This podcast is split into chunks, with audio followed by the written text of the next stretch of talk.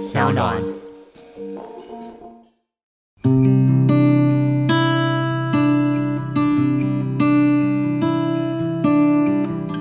大家都在听的 podcast 就是是各个平台嘛，可是，在大陆其实比较主流的平台就是那么三两个，除了喜马拉雅以外呢，有一个比较著名的叫蜻蜓 FM，有很多人不知道，其实蜻蜓 FM 它的创始人，它的 CEO 是台湾人。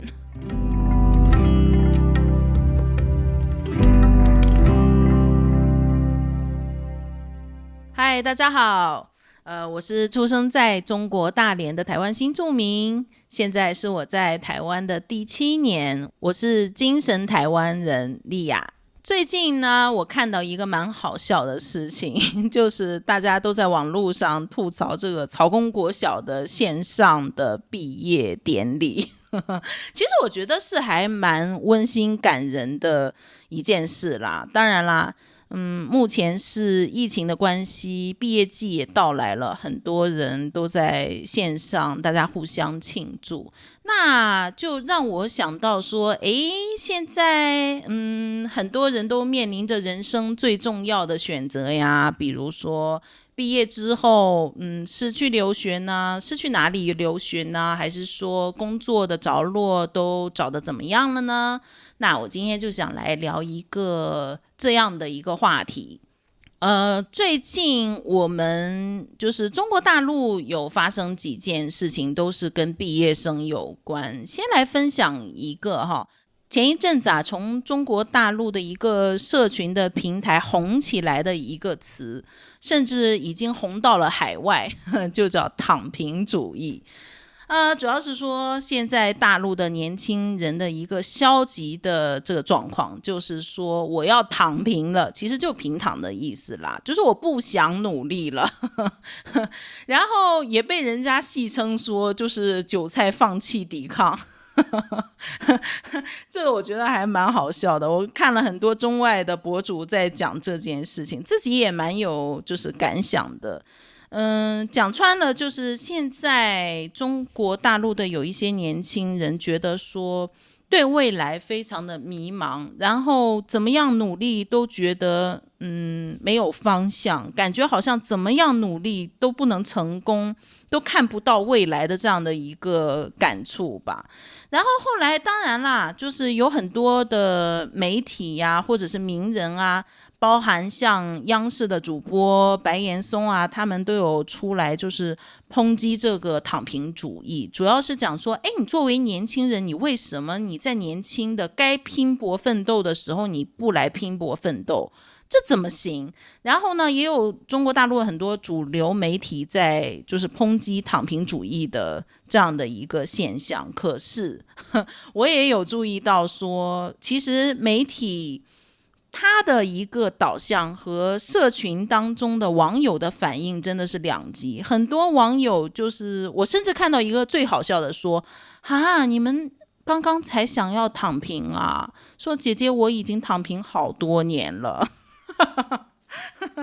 其实我觉得就我自己的感想吧，因为我在中国大陆也生活了那么多年，工作了那么多年，我自己觉得确实有的时候是很迷茫的。因为无论说你是怎么样的努力，然后你去做一些怎么样的尝试，通常来讲，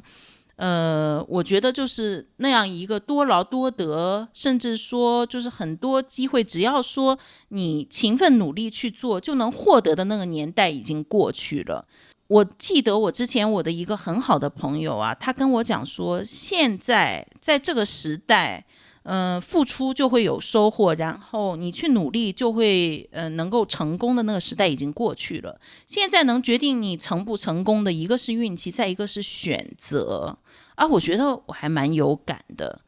嗯，我觉得其实整个社会的就是竞争的这个体制已经不一样了。嗯，所以当下的年轻人其实很多人都在抨击说，哎，为什么我们都没有机会呀？哎，我怎么努力都还不是一样被榨干？其实就我个人来看的话，是你需要考虑的，能够影响你成不成功的这个因素变得不一样了。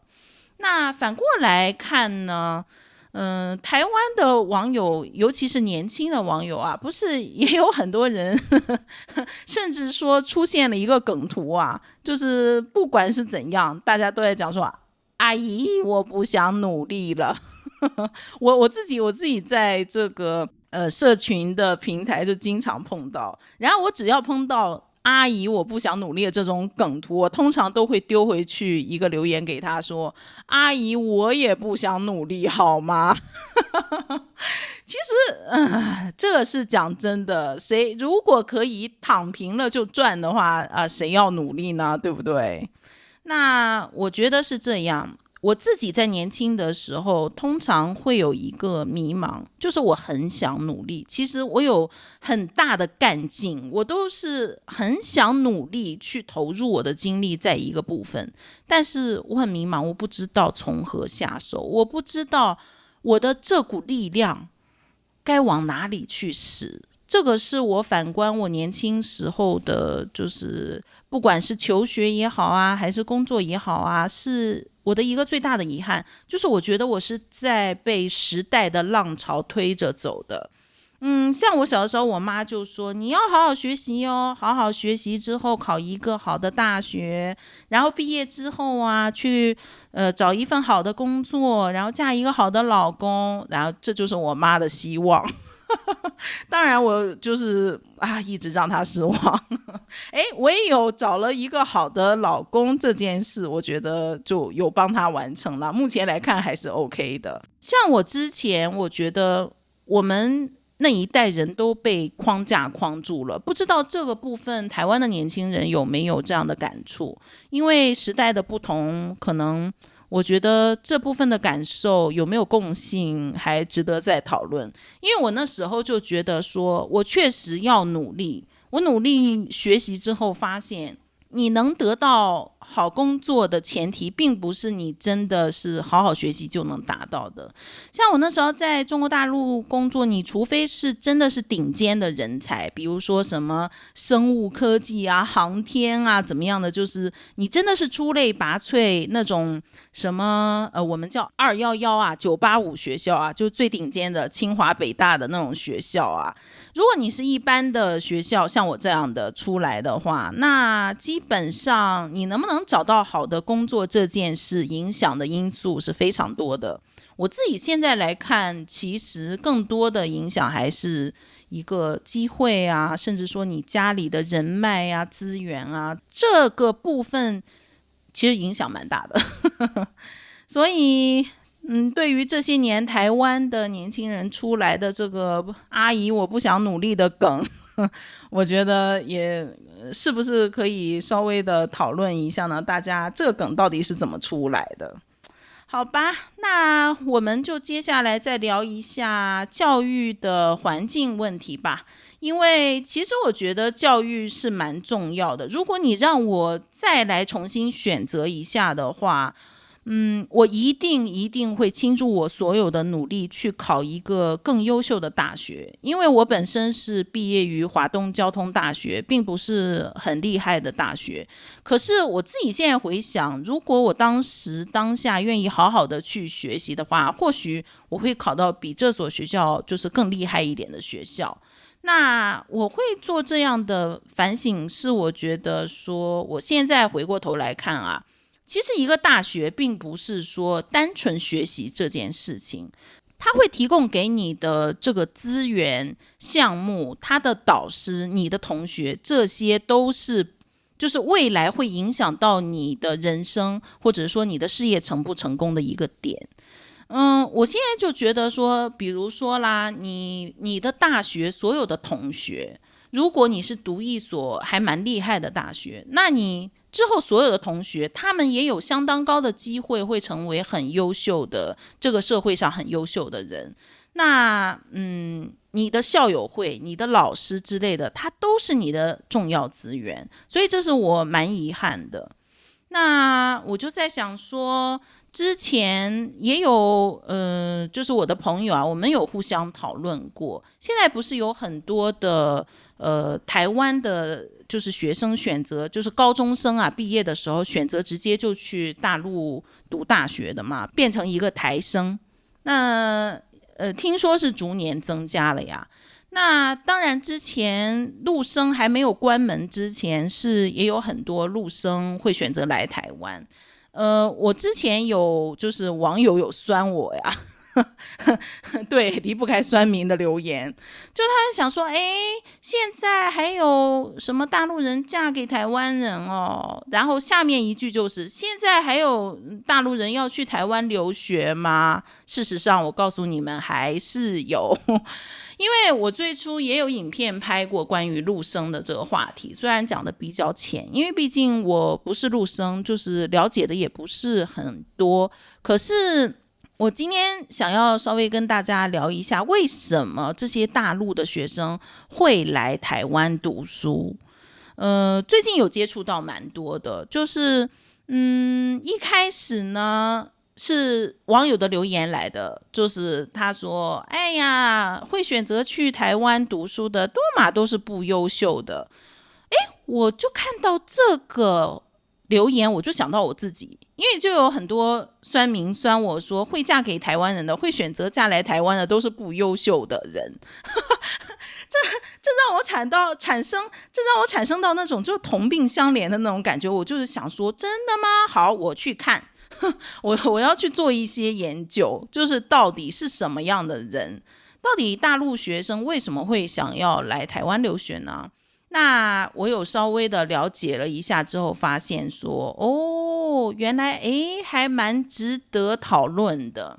一来是说呢，其实现在大陆的学生已经没有办法选择，就是本科生来台湾是已经结束了。那本来是全部砍断，可是现在已经又开放了，像呃读研究所和读博士，所以本科生是没有办法的。呃，这也是一个网友给我的留言，是他是台湾人，可是他女朋友呢，就是当初是原本是想要通过来台湾读大学来和他就是相聚，可是现在他们的路就是被砍断了。那我们也有稍微的聊一下，对于想要选择呃来台湾留学的大陆学生，他们通常是这样哈，一个是。呃，学费是比较便宜的，就是相对于欧美国家，那离大陆也比较近。那语言上呢，没有就是隔阂，都是中文嘛，汉语。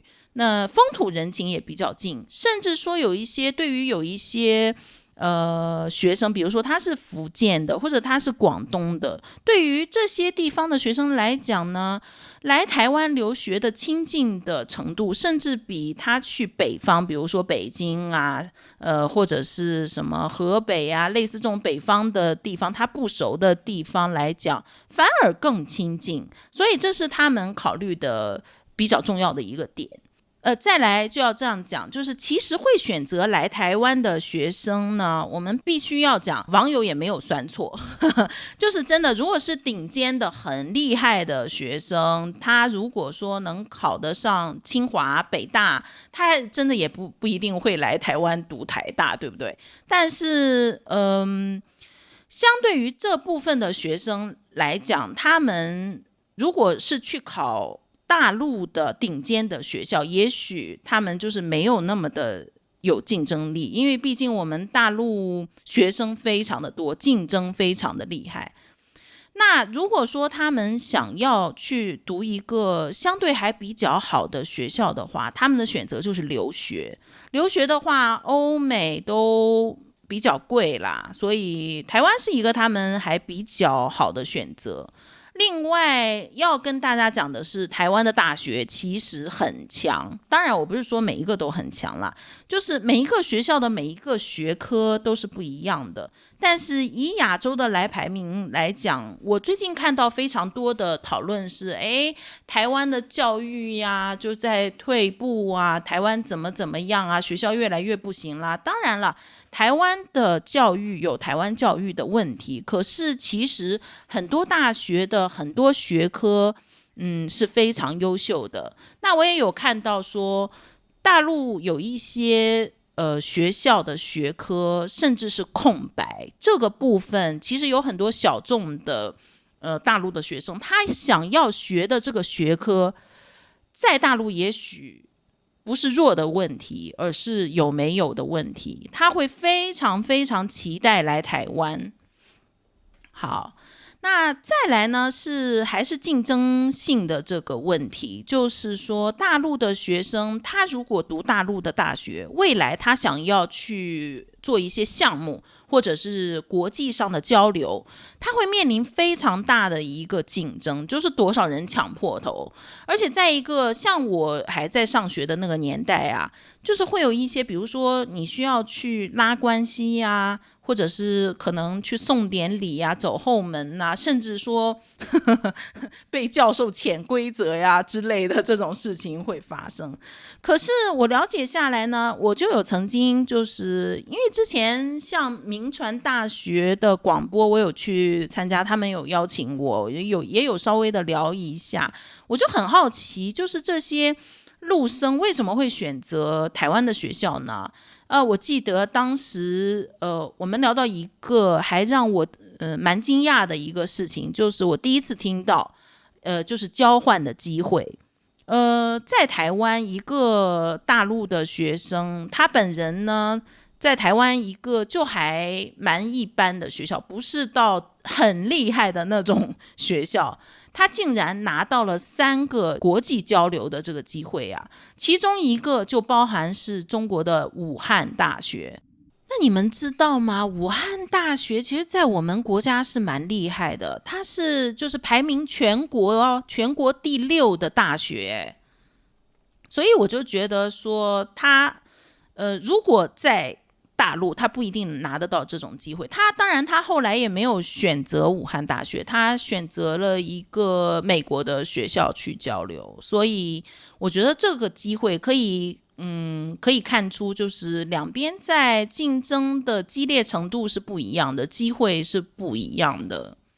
好，那最近几年其实呢，我们中国也就是开放了一些招生的标准啊，然后想要去大陆呃留学，就是变成台生的台湾的学生也越来越多了。那其实我之前有看到一些讨论，就是非常的迷茫，哎，那我我现在我要不要去大陆去？学习呢，就是我现在有这样的一个机会的话，我到底要不要去大陆读大学？我还看到蛮多的台湾的年轻人在讨论这件事。那以我的看法，我觉得每一个人的状况是不一样啦。因为其实呃，包含香港啊、中国大陆在内啊，其实这些年对于嗯顶尖人才的这些。吸收啊，吸引啊，都做了很大力度的这个调整啊。你比如说哈，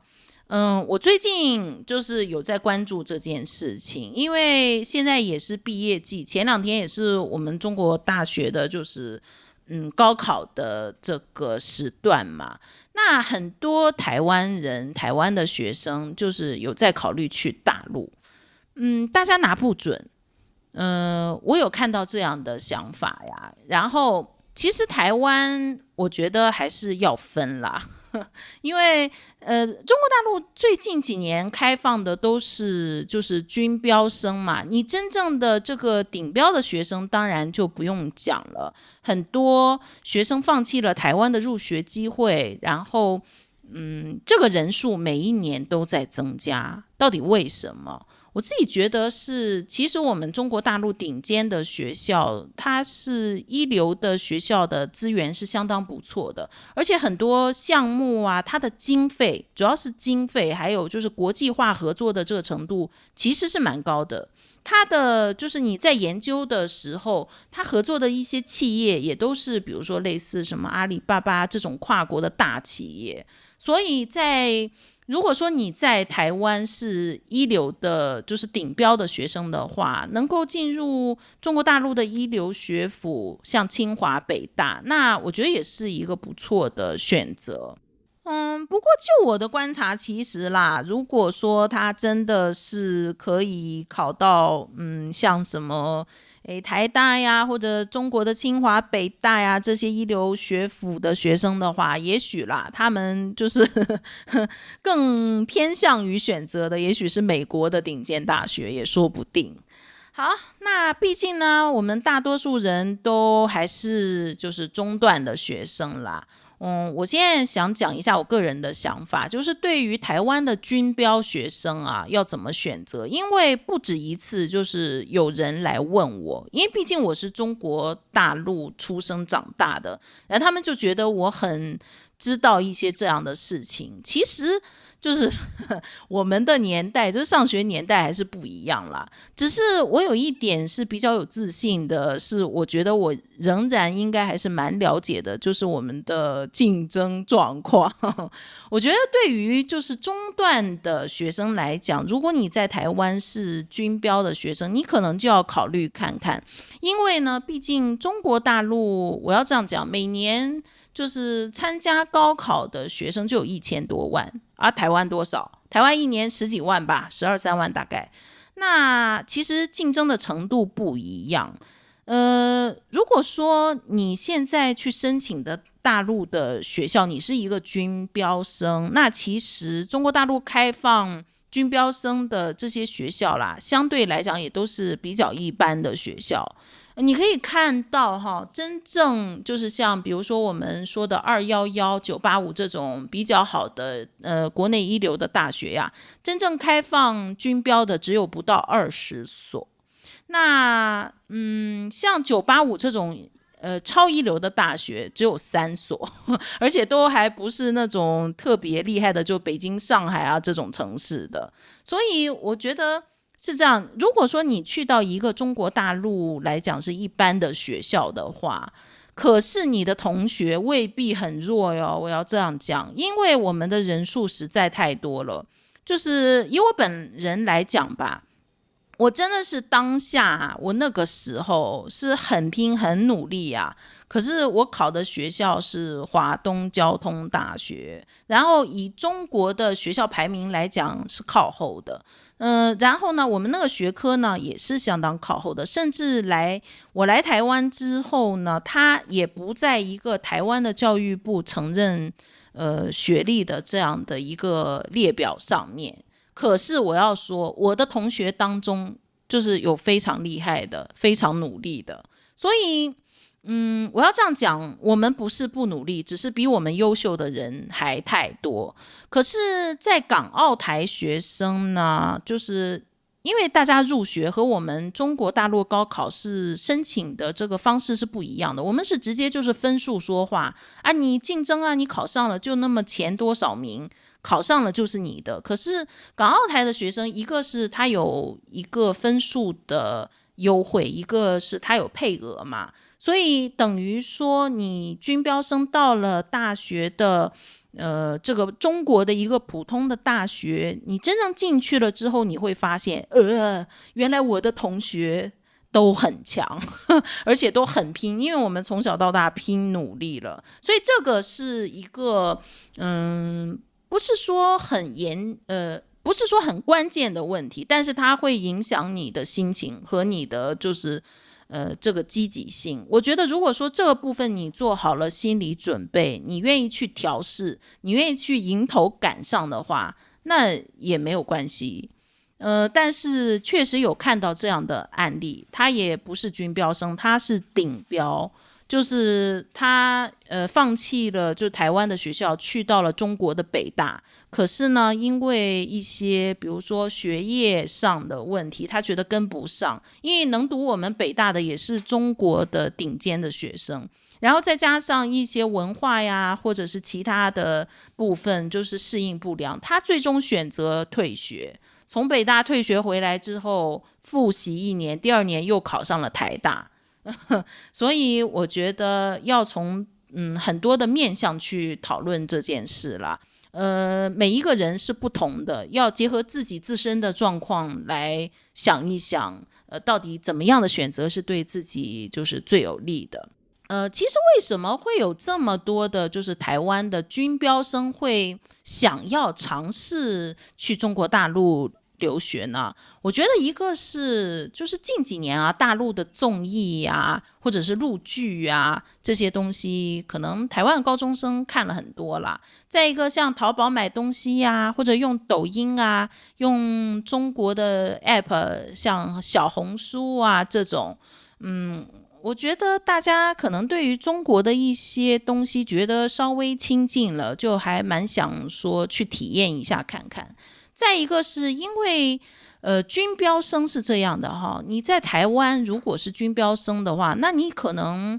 就没有办法去上呃那么好的学校，而且在一些科系的选择上就比较窄，所以嗯，我觉得大家看到的是，也许呃，我可以去中国大陆的这个学校去做一个更好的选择，可是我必须要讲。就是因为大家去上学，其实最终面临的是毕业之后你的一个人生的就是选择，你的就业，嗯，就是一个最需要考虑的部分。如果是军标生的话，呃，我想和大家聊一些你必须要考虑的问题，就是一个是你毕业之后在当地就业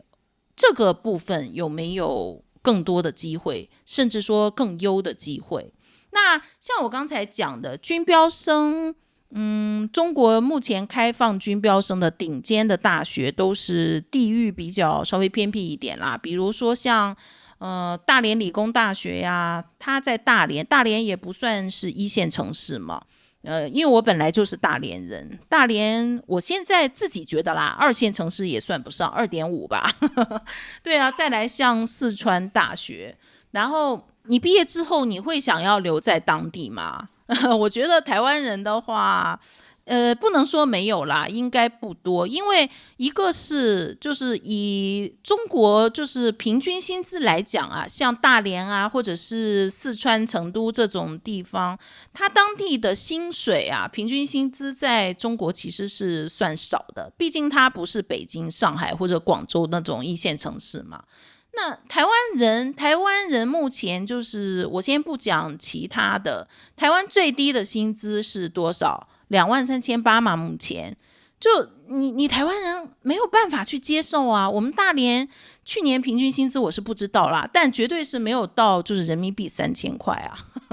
当然啦，不一定会那么的呃少。我是说实际上就业的时候拿到的薪资，可是当地的薪资状况是这样，然后当地的就业机会其实是少的。当地人都拼的要死了，然后就是人家的薪水的期待也都比你低。那作为台湾的毕业生，你的就业的就是机会和优优势，你的优势是什么呢？所以这个是要考虑的一个点。再一个，其实说到就算是最厉害的学校吧，像九八五这样的一般的毕业生，如果说他只是一般科系的话，其实。去年查下来啊，平均月薪也就是五千块人民币，其实没有比台湾更高啊，所以可能要考虑这些东西。再一个呀，呃，就是中国除了我刚才讲北大呀、清华呀那种一流的名校之外，其实就一般的学校而言。嗯，从资源啊、师资啊，我觉得也并没有赢台湾。甚至说，有的学校它同一个系里面啊，有一半以上的老师都是来自同一所，就是师范大学，比如说北京师范大学这样的学校。所以我觉得，你会想要去中国大陆留学，一定是除了其他的，就比如说专项的奖学金啊，给台湾学生的奖学金这样的一些优惠措施以外，一定也是想要去呃长一些见识，看一些不一样的东西，甚至说多元化呀、国际化呀。如果是抱有这样的想法的话，我觉得，嗯，军标中段的学生去了中国。的一般大学有可能会面临就是失望的状况，对，这个也是需要考虑的。再一个，我觉得其实我自己作为中国大陆的毕业生来讲啊，我们的学校其实学风就没有到很严重了，那个压力没有到很严重，我们其实还蛮宽松的。可是。我已经觉得竞争很激烈了，就是课业的繁重程度，还有社团的，就是贫乏程度，其实是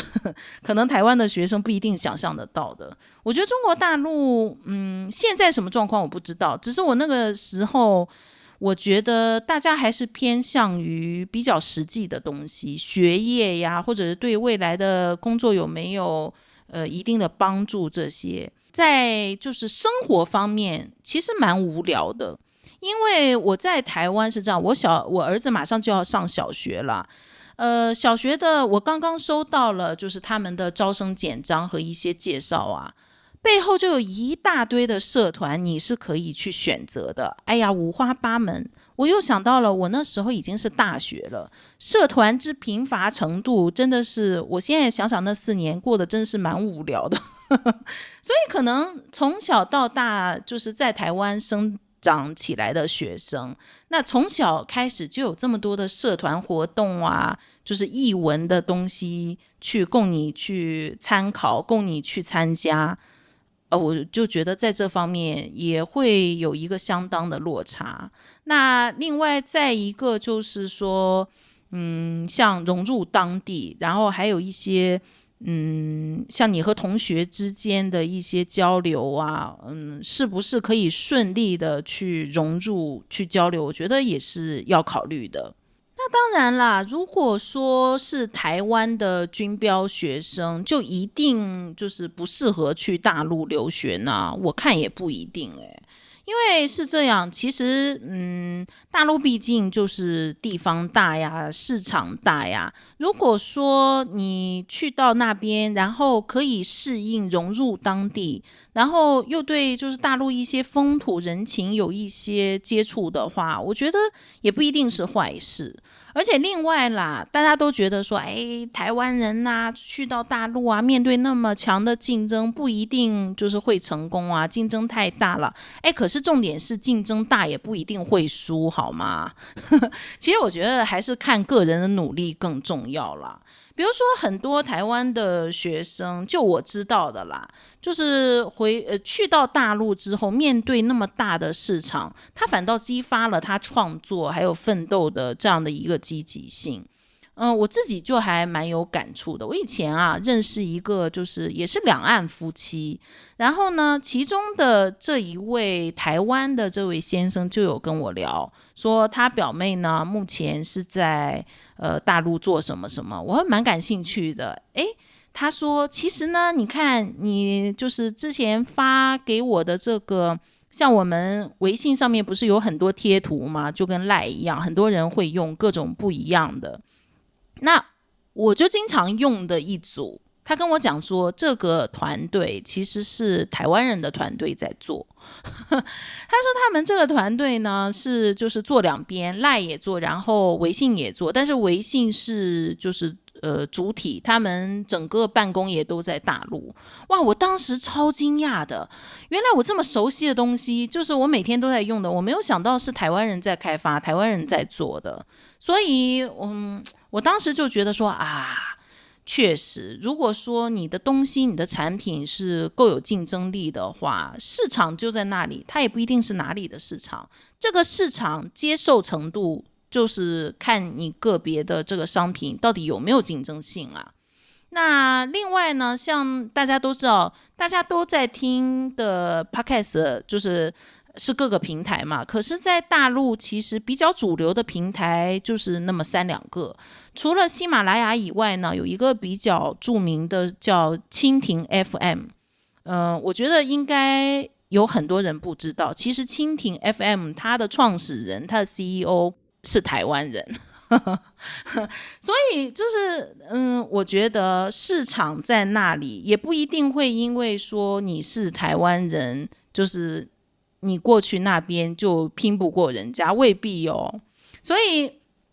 呃，我觉得啦，呃，台湾人过去有台湾人的长处，就是嗯，可以更加的多元化。从另外的环境，从就是站在外面的这个角度来看中国市场，会有一些不一样的点，会洞悉到平常我们中国大陆人呃察觉不到的一些小角落。然后开发到一些另类的商机，所以，嗯，我觉得要不要去大陆留学，这个就是看个人，而且也跟你个人的努力是有关系的。好，那我们今天就聊到这里吧。如果说大家有任何的想法呀，或者留言想要跟我就是留言的话，都欢迎大家去我的脸书或者是 YouTube 来告诉我。那我们就下一次再聊喽，拜拜。